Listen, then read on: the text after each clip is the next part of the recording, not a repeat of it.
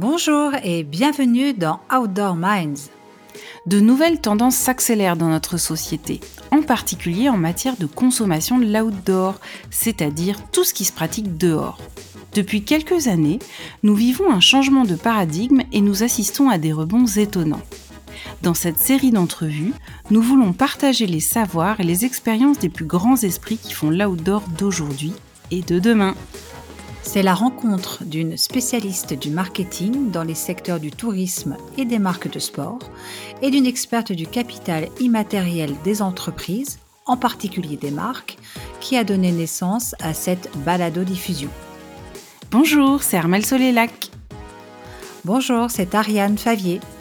Et c'est parti pour de nouvelles aventures. Aujourd'hui, pas de briefing théorique pour introduire le sujet, mais nous vous proposons une interview portrait avec l'un des pionniers de l'entrepreneuriat sur le web, Yannick Mora d'EcoSport. Bonjour Yannick. Bonjour. Yannick, est-ce que tu peux nous présenter ton parcours euh, d'un point de vue académique et puis ton parcours professionnel jusqu'à la création d'EcoSport en 2007, s'il te plaît? Avec plaisir. Un parcours euh, où déjà je suis né un petit peu dans le monde du sport, puisque mes parents étaient commerçants en sport. J'ai fait, euh, après mon IUT à Annecy, euh, l'école de commerce de Grenoble, qui s'appelle GEM aujourd'hui, GEM. Et j'ai eu la chance de la faire en, en apprentissage chez Salomon, donc pendant deux années. apprentissage qui m'a donné vraiment le goût de, cette industrie, déjà de ce monde de, de l'outdoor. Et Salomon m'a envoyé à la fin de mes études en Corée du Sud euh, m'occuper des, bureaux de liaison qui, géraient les, approvisionnements. Donc j'étais plutôt du côté production et non pas distribution. Quand j'étais en Asie, euh, il se trouve que le groupe Adidas a acheté Salomon et je suis parti après donc à Portland, en Oregon, aux États-Unis, euh, travailler pour Adidas où là je gérais le département qui négocie les prix des chaussures avec les usines, puisqu'Adidas achète un produit fini, une paire de chaussures dans une boîte. Euh, donc j'avais des équipes qui étaient localement euh, situées, dans chacun des pays de production, Vietnam, Indonésie, etc., qui calculaient les, coûts directs, matière, main-d'œuvre, etc. Et moi, je négociais les coûts de structure avec les usines en fonction du nombre de millions de paires euh, qu'on produisait.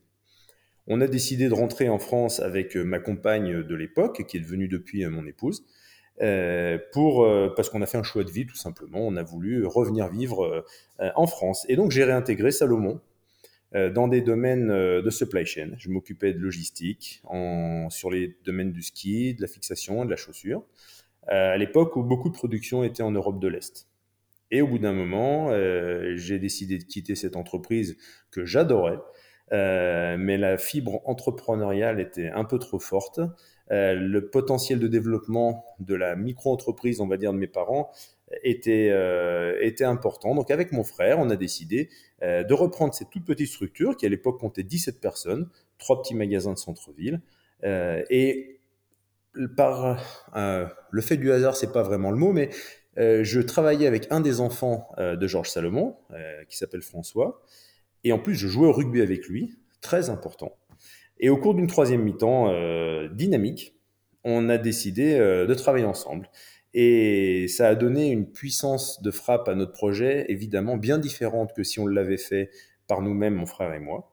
Et donc depuis, voilà comment est né le groupe Frasteia, euh, qui est le nom de mon entreprise, qui est la contraction de François, Stéphane, Yannick. Un nom un peu barbare, mais pour l'anecdote, euh, le jour où on décide de travailler ensemble, euh, François me dit, bon, il faut qu'on trouve un, nom à notre société. Je dis, bah, vas-y, on, réfléchit. Et il me dit, bah, écoute, Salomon, Mora, on va l'appeler Salmor.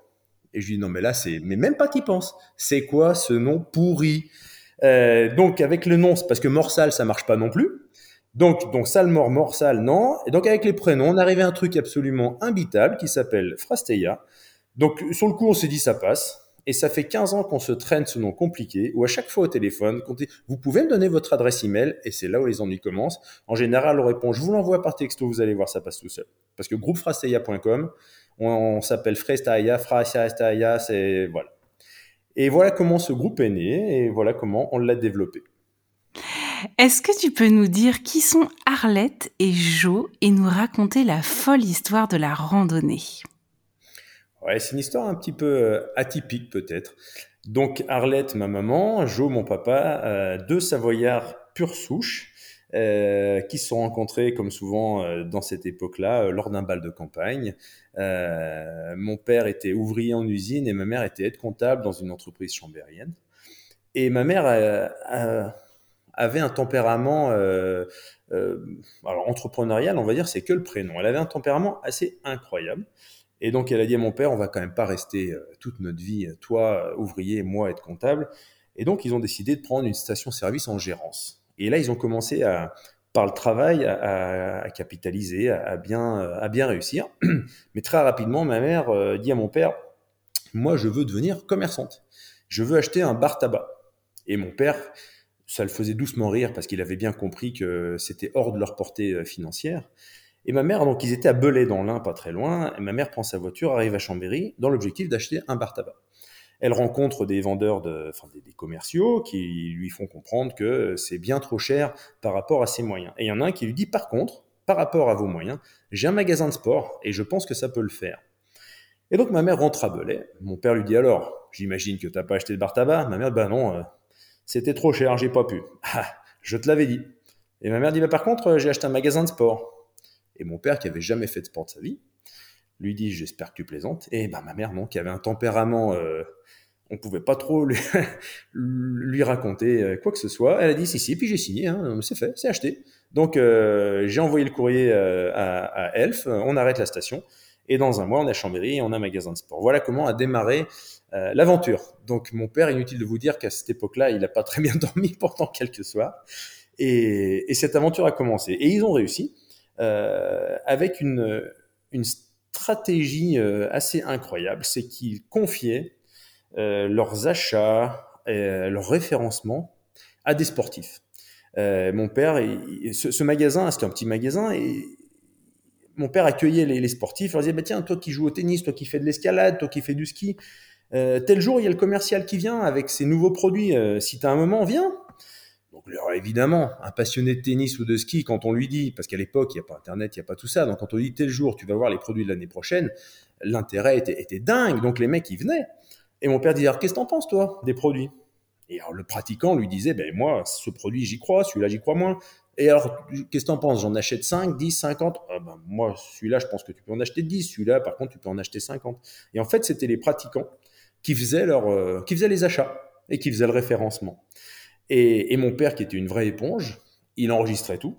Et il était capable, après, de conseiller les meilleurs alors qu'il n'avait jamais touché un mousqueton de sa vie ou une raquette de tennis. C'était, assez fou. Après, c'était une autre époque. Et voilà comment, quand ils sont arrivés à Chambéry, il y avait 12 magasins de sport et ils ont été les derniers. Les derniers, à, enfin, les, ils ont tous fermé les uns après les autres. Et mes parents, bah, quand on a décidé de fermer leur magasin pour changer de format, pour arriver en périphérie sur un, format de 1500 mètres carrés, on est en 2005 et c'était les derniers. Donc de 1970 à 2005, voilà comment ils ont fonctionné les meilleurs conseillers sportifs sans avoir jamais fait de sport. Extraordinaire. Alors, comment on passe de la randonnée à, à écosport finalement? Comment après le, gap est franchi entre 2005 et 2007 Qu'est-ce qui vous anime C'est quoi la vision Et qu'est-ce qui quand on, reprend l'affaire avec mes parents, ce qu'on sait depuis longtemps, c'est que mes parents n'ont pas su ou n'ont pas voulu quitter le centre-ville pour aller en périphérie. Et ça, c'était une première euh, révolution commerciale quelque part. On, passe des années 60, commerce de centre-ville, euh, les maisons, Maison Morat, Dupont, Durand et je ne sais quoi, à périphérie, à l'époque, la hutte, Intersport, patati patata. Quand on dit que ce sont les derniers euh, dans le centre de Chambéry, entre-temps, Intersport était parti en, périphérie et avait fait une grosse, une grosse surface. Et on s'est dit, bon ben voilà, ils ont loupé ce premier virage qu'ils auraient dû faire dans les années 80-90. On va le faire dans les années 2000, donc bien les derniers, mais peu importe, il y avait encore du potentiel. Et la preuve, ce magasin Sport 2000 fonctionne très bien. Mais néanmoins, on a loupé la première vague. Et on sentait la deuxième arriver. Et la deuxième, c'était le web. Et pourtant, nous, on était, mon frère François Salomon et moi, tout sauf des geeks. Hein. Un ordinateur, on savait à peine l'allumer. Et on se disait, mais si on ne va pas sur le web, on va réitérer la même erreur ou le même choix, on va dire pas très pas très productif de, de, ne pas euh, surfer sur cette deuxième vague. Donc on s'est dit, on ne sait pas comment, par la porte ou par la fenêtre, de toute façon, il faut aller sur le web. Et alors une fois qu'on s'est dit ça, autour de la table tous les trois, On s'est dit, ok, maintenant qu'on s'est dit ça, c'est super, mais on fait comment? Parce qu'on ne sait pas faire. Et euh, la première réflexion a été de se dire, si c'est pour vendre euh, des, un ballon de foot ou un maillot de bain, pourquoi un habitant de Paris ou de Toulouse viendrait acheter sur notre site internet euh, Sport 2000 ou Mora Sport, peu importe comment on l'appelle, sachant qu'à l'époque, il y a déjà des gens installés, hein, on est bien d'accord qu'on n'était pas les pionniers. On s'est dit, non, là, si, on arrive sur des, sur des sports, on va dire, grand public comme ça, on n'aura aucune aucun avantage, aucune force par rapport à, ceux qui sont déjà en place. Et on s'est dit, par contre, le ski, c'est peut-être pas mal, parce que, un, c'est notre, notre, domaine de passion, on est hyper connecté avec l'industrie, parce que moi, je sortais de chez Salomon, euh, mon père était très bon client euh, chez Rossignol, Salomon, toutes les marques, euh, le magasin s'appelait La Randonnée, donc on avait un ADN outdoor qui était, qui était prononcé. Et en plus, le ski, c'est un petit marché comparé au football, au tennis, etc. Puis c'est un marché qui est compliqué parce que chaque produit est personnalisé. Votre pointure, euh, votre poids, etc. Et puis c'est hors gabarit. Donc on s'est dit, c'est autant de barrières à l'entrée, et puis c'est très saisonnier. Donc c'est une chienlit par rapport à, ceux qui veulent mettre en place des, des flux industrialisés. Donc on s'est dit, à la limite, c'est tellement compliqué que peut-être que là, on peut, euh, on peut essayer de jouer la partie parce qu'on est bien connecté, parce qu'on sait faire, parce qu'on est au pied des montagnes, parce que chacun de nos vendeurs, etc., pratique le ski. Donc voilà comment on a décidé euh, d'attaquer le web. Et euh, par le hasard des rencontres, j'ai rencontré euh, Frédéric Prat, le cofondateur d'EcoSport, qui était un gars qui était, qui était bourré d'idées, qui visiblement savait comment s'y prendre. Par contre, il avait ni la structure, ni les moyens, ni les connexions. Et du coup, euh, je l'ai rencontré, on a discuté et je lui ai dit, ben, allez, on démarre l'aventure ensemble à 50-50, ce qui est le schéma le plus euh, dangereux. Hein. Chaque conseil, il me disait, mais Yannick, surtout pas, 50-50, il n'y a pas de patron, au secours. Mais en fait, dans une association, quand chacun a son rôle, quand l'autre ne peut rien faire sans que son associé ne donne son aval, etc., bah, bah forcément ça fonctionne bien. Et voilà comment euh, EcoSport euh, a démarré. Donc euh, Frédéric, je lui dis, écoute, tu, tu gères, tu, tu crées EcoSport, tu vends des produits, et le reste, je m'en occupe. La finance, le RH, le juridique, etc., je gère. Voilà comment a, démarré EcoSport. Et la première année, on était 100% eBay. On n'avait pas de site internet. On vendait nos skis aux enchères sur eBay. Et Frédéric, qui était qui était très futé. Euh, il me disait, mais regarde, on va, on, va, on va mettre les skis euh, aux enchères, donc tel modèle, euh, on faisait monter les enchères. Et il me disait, tu vois, si on se satisfait de tel taux de marge, les dix dernières enchères de dix personnes différentes, elles sont nickel. Donc, celui qui emportait l'enchère était ravi, il, achetait son ski, je dis n'importe quoi, 300 euros. Et tous ceux qui étaient entre 300 euros et le prix plancher qu'on s'était fixé, on leur envoyait un email en leur disant écoutez, vous n'avez pas remporté l'enchère, désolé. Par contre, on a une deuxième paire de skis. Et à l'enchère euh, que vous avez faite, si vous êtes d'accord, on est OK pour vous la vendre. Et donc les clients étaient absolument ravis parce qu'ils avaient l'impression en plus de faire un deal de folie. C'est-à-dire qu'ils disaient l'abruti qui a remporté l'enchère, eh ben moi j'ai les skis et pour moins cher que lui. Et nous, chaque enchère nous faisait vendre 5, 10, 15, 20 paires de skis. La première année, on a fait 2,7 millions et on était rentable. Voilà comment est né euh, EcoSport. Et à l'époque, moi, je regarde un petit peu euh, comment ça fonctionne, sauf que vraiment, je, suis tellement loin de tout ce qui est numérique que je ne comprenais pas vraiment comment ça fonctionnait. J'avais du mal à, appréhender la puissance euh, du système. Et je vais vous raconter une anecdote, évidemment véridique. Mon père me dit tiens j'ai des vieilles raquettes de tennis qui traînent au fond de l'entrepôt là qui datent euh, des, des Lendl et compagnie, hein, des raquettes des débuts des années 80. Euh, il y en a une vingtaine, euh, on va les vendre à la braderie de Chambéry, on les met à 5 euros, on s'en débarrasse, etc. Moi, je lui dis, écoute, ouais, mais 5 euros, des raquettes qui sont plus du tout, mais du tout au goût du jour, on, va perdre notre temps, on va pas en vendre une. Et Fred, mon associé, il entend ça, il dit, attends, c'est quoi là, ces raquettes là, vas-y, raconte. Mon père, lui, amène les raquettes, bah rien, c'est ça. Hein. Et Fred, il dit, bah écoute, il dit à mon père, écoute Joe, les raquettes, je les vends. Ce que je te propose, le... on partage le, chiffre d'affaires. 50-50. Mon père il dit, bah oui, si tu veux, très bien. Et donc Fred, à l'époque, donc il prend les, photos des raquettes. Il demande à mon père s'il a les factures. Mon père dit, bah oui, faudrait les retrouver, mais enfin, c'est des vraies raquettes, hein, elles sont vraiment dans le stock. Et euh, Fred a réussi à, trouver sur eBay des collectionneurs de raquettes de tennis. Il les a contactés, il leur a dit, ben voilà, tel jour, je mets aux enchères un lot de 20 raquettes. Sur les 20 raquettes, il y en a 3 qui sont cordées, j'ai 8 housses, les autres, je les ai pas. Facture à l'appui si jamais vous en avez besoin, et c'était le jour. Elles sont parties pour 10 000 euros au Japon. Et là, on s'est dit, ah, on pensait pas pouvoir les vendre à 5 euros à Chambéry, elles sont parties pour 10 000 euros au Japon. Donc, le web a une puissance incroyable. Et là, on s'est dit, il faut qu'on fasse quand même un focus assez précis et assez euh, réfléchi sur ce qu'on veut faire d'EcoSport. Voilà comment est née euh, l'aventure EcoSport en 80, en 2007. Et alors, pourquoi ce nom EcoSport? Comment est-ce qu'il a été choisi? Clairement, à l'époque, le web était euh, synonyme de, coup de fusil, de, de bons plans, de bons prix. Quand on disait dans les années 2005-2007, j'ai acheté ça sur le web, ça voulait dire j'ai trouvé un, très bon plan. Et l'aspect écosport était avant tout économique. D'ailleurs, notre baseline à l'époque était le ski à prix économique. On n'achetait que des fins de série, on ne vendait pas de produits, on va dire, de l'année. On ne vendait que des produits de l'année d'avant qu'on achetait aux marques. Et, euh, on était des, discounters, des, des soldeurs, euh, des invendus des marques. C'est de là qu'on vient. D'où le nom EcoSport. Du coup, en, 14 ans, vous avez dû en vivre euh, d'autres sacrées aventures avec au démarrage de ces fameuses raquettes. Est-ce que tu as, euh, est-ce que tu as d'autres euh, souvenirs que tu pourrais partager avec nous euh, ou l'anecdote vraiment qui t'a particulièrement marqué? En fait, le, ce qui m'a marqué au démarrage d'EcoSport, c'est que j'avais un associé, Frédéric, parce que depuis, Frédéric, c'était un start-upper, c'est-à-dire que c'était quelqu'un qui était vraiment câblé pour gérer avec toute l'énergie nécessaire une boîte dans son démarrage.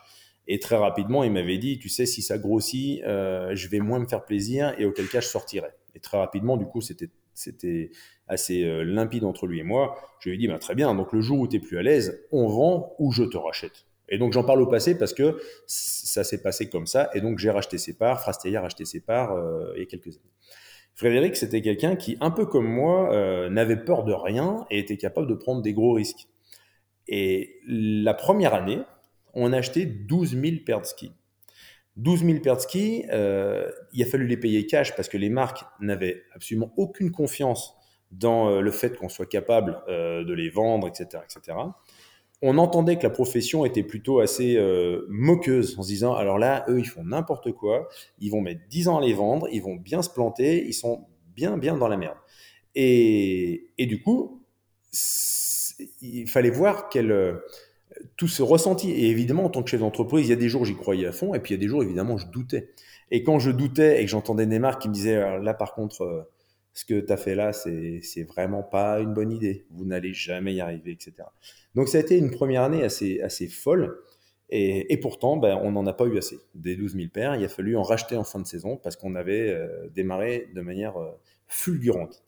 Et en mode start-up, où à l'époque, c'était une bande de copains, qui bossait musique à fond, qui buvait des bières toute la journée, qui jouait au foot le soir, qui dormait sur place. C'était assez incroyable. Donc moi, d'un côté, j'avais des magasins qui étaient structurés, euh, où le, droit du travail était parfaitement respecté, etc. Et quand je prenais ma voiture et que j'arrivais chez EcoSport, je me disais, non mais là, c'est n'importe quoi. On est en train de faire n'importe quoi à tout niveau, au niveau chiffres, au niveau droit du travail, au niveau sécurité.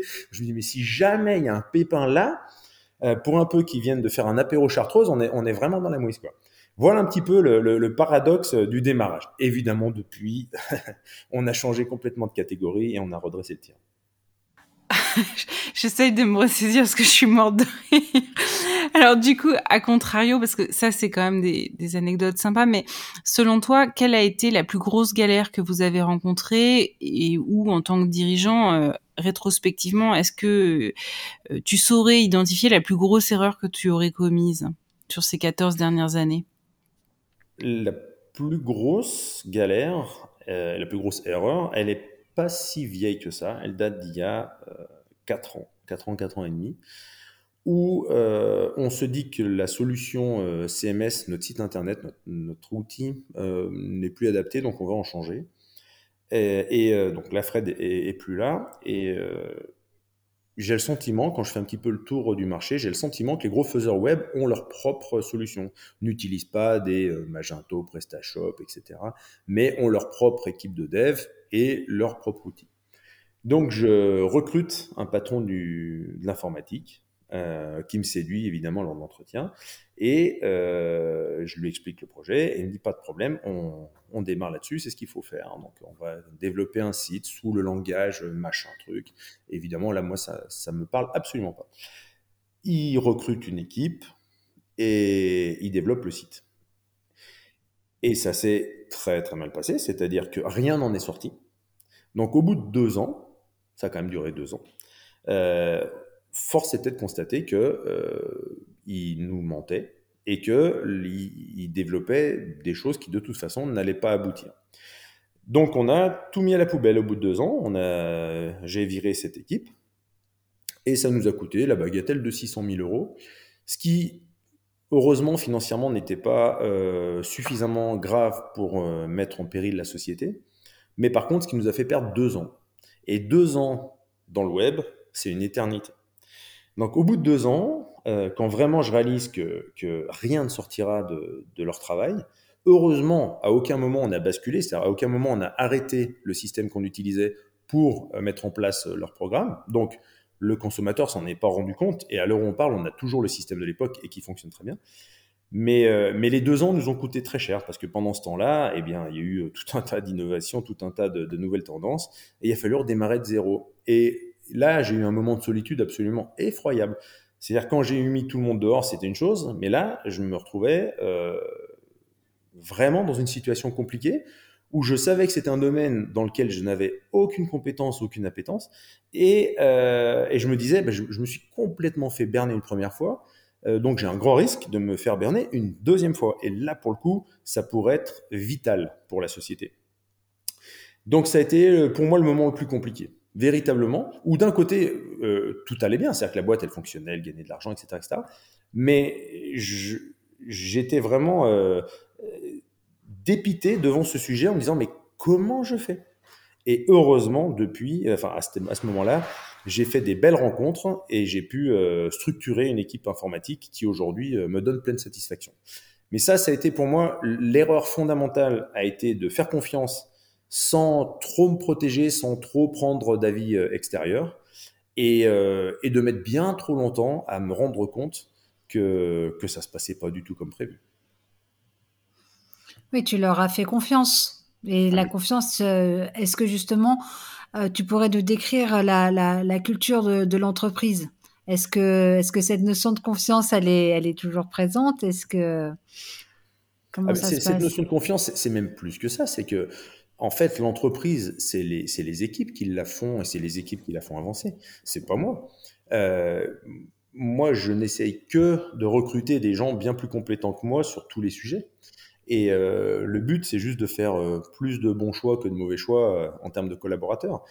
Donc la confiance, évidemment, elle est toujours là. Heureusement, parce qu'aujourd'hui, on approche le groupe pas loin de 400 personnes. S'il n'y en avait pas, ce serait impossible. Le, le micromanagement, j'y crois absolument pas. Euh, pour moi, les, collaborateurs, ils se font plaisir et ils sont bons quand ils ont une, autonomie totale. Évidemment, de temps en temps, euh, il y a des difficultés. Il y a un collaborateur qui est moins performant, il y a des mauvais choix, etc.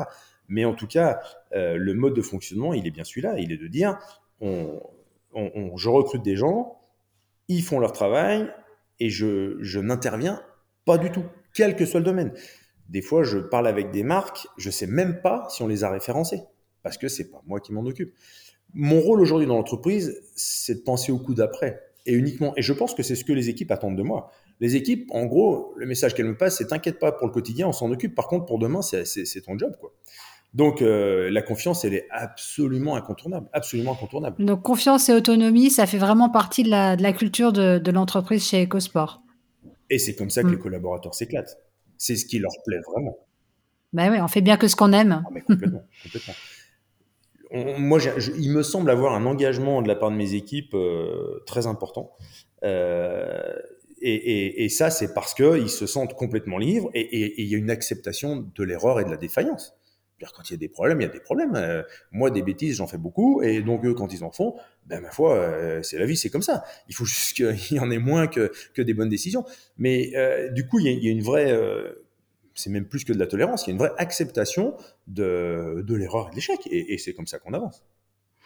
Aujourd'hui, euh, le groupe Rastaya, c'est donc euh, près de 400 salariés. L'entreprise EcoSport, c'est plutôt 250 euh, salariés. On est autour de 60 millions d'euros de chiffre d'affaires annuel, mais c'est aussi 300 marques outdoor, 25 000 références produits qui sont vendues dans plusieurs dizaines de pays dans le monde. et pour la première fois, c'est une plateforme de marque euh, à laquelle j'ai eu le plaisir de participer euh, au mois de septembre dernier. Euh, c'est aussi pour moi quelque part l'occasion de rappeler à tous les créateurs d'entreprises qu'il ne faut pas forcément croire tout ce qui a écrit dans les livres et tout ce qu'on vous dit en école de commerce. Hein. Une entreprise, elle peut tout à fait se développer, du moins pendant les premières années de sa vie, sans plateforme de marque. Mais au bout d'un moment, ça devient indispensable d'en avoir une. Et c'est euh, la démarche que vous avez adoptée au sein d'EcoSport. Pourquoi est-ce que vous avez ressenti le besoin de créer une plateforme de marque après 14 ans d'expérience et comment ça s'est déroulé, euh, ce processus d'élaboration au sein de, l'entreprise? On a ressenti ce besoin euh, de différentes manières, mais, un peu, mais un peu tout au même moment. Et, les, raisons sont assez, sont assez multiples. La première, c'est de dire, comme je vous l'ai expliqué, on est né du discount, mais rapidement, on a fait le choix de changer de positionnement et de devenir un, vrai distributeur de marques outdoor euh, en vendant de la gamme du produit de l'année. Et, le côté fin de série devenait simplement accessoire. Et donc, quand on change de positionnement comme ça, c'est quand même radical, mais si ça ne s'est pas fait en un an, euh, il faut être capable de le communiquer de manière très claire, à la fois à nos, consommateurs, mais également à nos marques. Donc ça, c'était un premier besoin. Le deuxième besoin, c'est que le processus de recrutement, aujourd'hui, est bien différent d'il y a quelques années. On est en pénurie euh, de talents, comme beaucoup d'industries. Et euh, autant il y a quelques années, lors d'un entretien, c'est le candidat qui parlait et qui essayait de se vendre, autant aujourd'hui, c'est l'inverse. Et quand on parle à un candidat, il faut qu'on soit capable de lui expliquer clairement qui on est pour que lui puisse se projeter dans notre modèle. Donc, une plateforme de marque, à ce moment-là, elle est, on, se rend compte qu'on ne l'a pas en fait. On vit sans pendant des années, puis à un moment on se dit non mais là il y a un truc qui cloche, il y a un truc qui manque, on n'est pas capable de. Et la conclusion c'est bah oui bah oui bah il nous faut une plateforme de marque. Donc on a vécu très bien pendant plein d'années, mais là ces derniers temps on s'est dit il nous manque quelque chose. Et ça nous manquait par rapport à nos marques, ça nous manquait par rapport à nos candidats, et ça nous manquait aussi par rapport à la colonne vertébrale de notre politique marketing, qui était de dire oui, mais on fait ça, on fait ça, on est un peu opportuniste, on, fait du coup par coup, mais, mais quelle est notre stratégie de communication par rapport au budget qu'on y consacre, quel est le message sur lequel on veut vraiment euh, euh, acter, et, voilà comment, au bout d'un moment, on s'est dit ah ouais, bah ça y est, là il faut vraiment qu'on travaille sur notre plateforme de marque.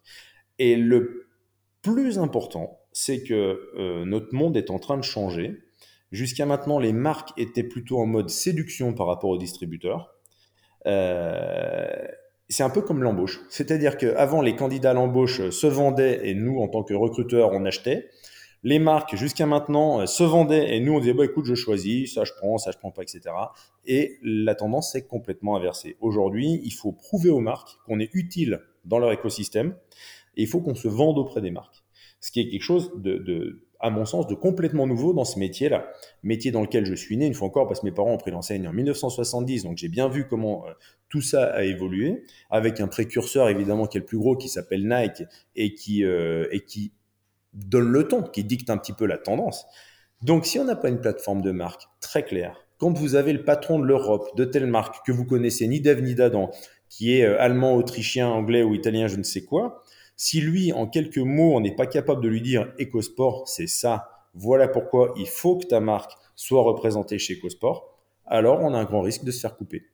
Donc, c'est un besoin vital, à la fois en recrutement, mais également au niveau de nos relations avec les marques. Du coup, est-ce que tu peux euh, nous expliquer quel processus de création de plateforme de marque vous avez choisi? Parce qu'il est très particulier. Euh, euh, toutes les, les entreprises n'ont pas le courage que vous avez eu. Alors, je, je me rends pas compte en fait si on a eu un processus différent euh, de ce qui se fait habituellement, j'en sais rien. en fait, on s'est mis à poil quelque part. C'est de se dire humblement qui on est, d'où on vient et, comment on vit le truc. Évidemment, dans des contraintes de temps, de planning, etc., qui sont forcément, forcément limitantes. Mais ce qui est important, c'est de donner la parole aux salariés de différents univers, logistique, magasin, achat, marketing, etc., pour qu'ils essayent de, de, de, s'exprimer en disant, voilà, moi aujourd'hui, je travaille dans une entreprise qui s'appelle EcoSport, et, voilà comment je la vis, voilà comment je la ressens, donc voilà pour moi comment elle est, et, voilà vers où on doit aller. Donc c'est un process, je ne saurais pas dire très sincèrement si c'est pas un process habituel, mais en tout cas, euh, par groupe de travail, avec euh, des salariés de, différents, différents métiers, différents niveaux de hiérarchie, en y associant aussi des, talents extérieurs, parce que c'est simple, je trouve que c'est hyper enrichissant d'avoir euh, un œil extérieur, professionnel évidemment, mais quand je dis professionnel, c'est pas, pas spécialement des spécialistes du métier de la plateforme de marque ou du marketing. Donc on a, on a clairement fait appel à une agence professionnelle, en Carmel. Et on a, on a aussi fait appel à, l'ancien directeur marketing de, chez Salomon. Et également, on a été accompagné par Martin Fourcade, euh, qui, est un, qui est un copain et qui a eu la gentillesse de consacrer beaucoup de temps à, ce chantier et qui a été vraiment riche parce qu'il avait son œil, alors expert du milieu, parce que Martin c'est un expert de l'outdoor forcément, mais par contre euh, pas du tout euh, habitué à ce monde de l'entreprise et à, nos enjeux. Mais comme il a zéro timidité, c'est génial parce que du coup, il s'exprime extrêmement librement. Il disait, bah, moi, EcoSport, en tant que conso, voilà comment je, comment je l'entends. En tant qu'athlète de haut niveau, voilà comment je le ressens. Et, il est toujours resté, euh, je trouve, d'un pragmatisme et d'une honnêteté totale. Et, j'ai trouvé que c'était un travail passionnant de, parce qu'avoir un œil extérieur, c'est hyper important. Autour de la table, quand le patron est là, forcément, les salariés, bah, ils, ont, ils peuvent avoir un peu de retenue, etc. Là, les groupes de travail étaient, étaient plutôt euh, un petit peu dispersés et j'ai trouvé que c'était très enrichissant. Voilà, je ne sais pas si c'est très clair dans mes propos, mais voilà en gros comment, comment on s'y est pris. Euh, il y a une, une, particularité euh, quand on est euh, distributeur d'articles de sport, justement, c'est qu'on doit faire la promo des marques qui, on l'a vu, sont pour certaines très très fortes. Et comment est-ce qu'on arrive, alors une fois qu'on a fait sa plateforme de marque aussi, à, à équilibrer la, la, communication sur sa propre marque en tant que distributeur et puis la communication euh, sur les marques euh, très fortes euh, qui sont distribuées, comme Salomon, Rossignol et d'autres. comment on arrive finalement à, avoir un juste équilibre où aucune n'est lésée, ni le distributeur, ni les marques vendues, et, et à ne pas faire de l'ombre à l'une ou l'autre partie En fait, derrière cette question, il y a la question de est-ce qu'on sert à quelque chose ou pas? Si on n'est pas capable de répondre à cette question, à quoi on sert, ça veut dire qu'on sert à rien et qu'on va disparaître. Et c'est une question sur laquelle on, débat avec les marques au quotidien. Euh, et une fois encore, la plus avancée, c'est Nike, alors qui ne nous concerne pas dans l'outdoor hein, chez EcoSport. Mais comme j'ai des magasins Sport 2000 euh, et que je suis encore au bord de, de, Sport 2000 France, je vois un petit peu comment les choses euh, évoluent. Et aujourd'hui, effectivement, le monde est plus comme avant. Avant, on avait besoin du distributeur parce que le consommateur ne découvrait les produits des marques que chez les distributeurs. Donc, s'il n'y avait pas de distributeur, il n'y avait, pas de, avait pas de distribution, il n'y avait pas de vente. Aujourd'hui, le consommateur, il n'a pas besoin des distributeurs pour découvrir euh, la nouvelle gamme de telle marque, etc. Donc, dans un contexte euh, comme ça, on, se doit de se dire quelle est notre utilité? Et l'utilité pour moi du distributeur, elle est extrêmement importante parce qu'elle est tiers de confiance.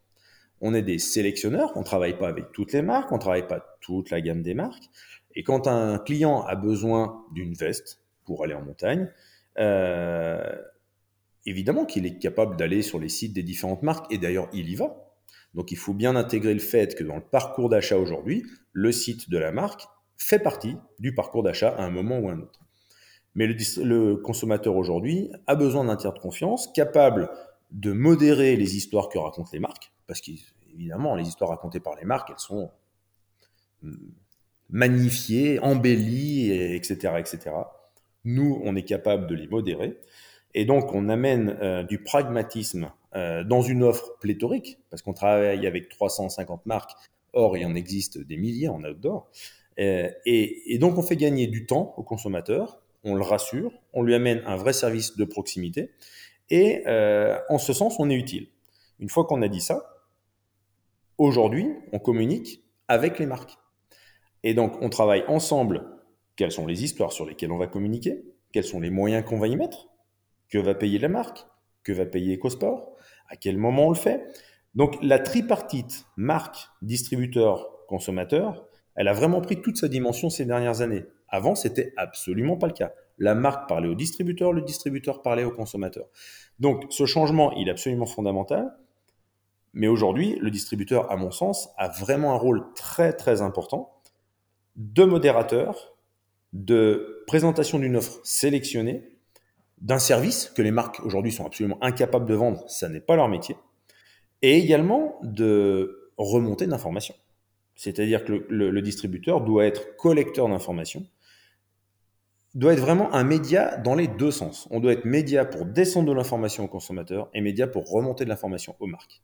Si on arrive à faire ça, alors il faut trouver effectivement le juste milieu pour que le consommateur pense quand même à nous euh, quand, on lui, quand on communique avec lui, que, EcoSport résonne dans sa tête, sans quoi évidemment on risque d'être en difficulté. Mais euh, c'est vraiment un équilibre assez subtil à trouver. Euh, et on y travaille beaucoup, beaucoup avec les marques qui, sur ce dossier-là, sur ce sujet-là, ont vraiment mûri par rapport à il y a quelques années. Elles ont aujourd'hui des équipes marketing qui sont beaucoup plus opérationnels et terrain qu'elles ne l'étaient il, y a quelques années, et avec lesquels on construit des programmes très très précis en termes de, calendrier, en termes de, puissance média, peu importe le support.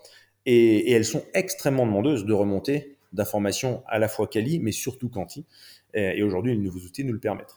Donc, euh, en ce sens, la distribution a un bel avenir devant, devant elle, euh, tant qu'elle arrivera à être utile aux consommateurs et, à être utile à la marque. Merci beaucoup Yannick Mora d'avoir été notre invité pour cet épisode et merci à tous d'avoir écouté Outdoor Minds. Nous aurons le plaisir de nous retrouver dimanche prochain avec un nouvel invité prestigieux. Pour nous soutenir, nous vous invitons à mettre 5 étoiles ou un commentaire sur votre plateforme de diffusion de podcast.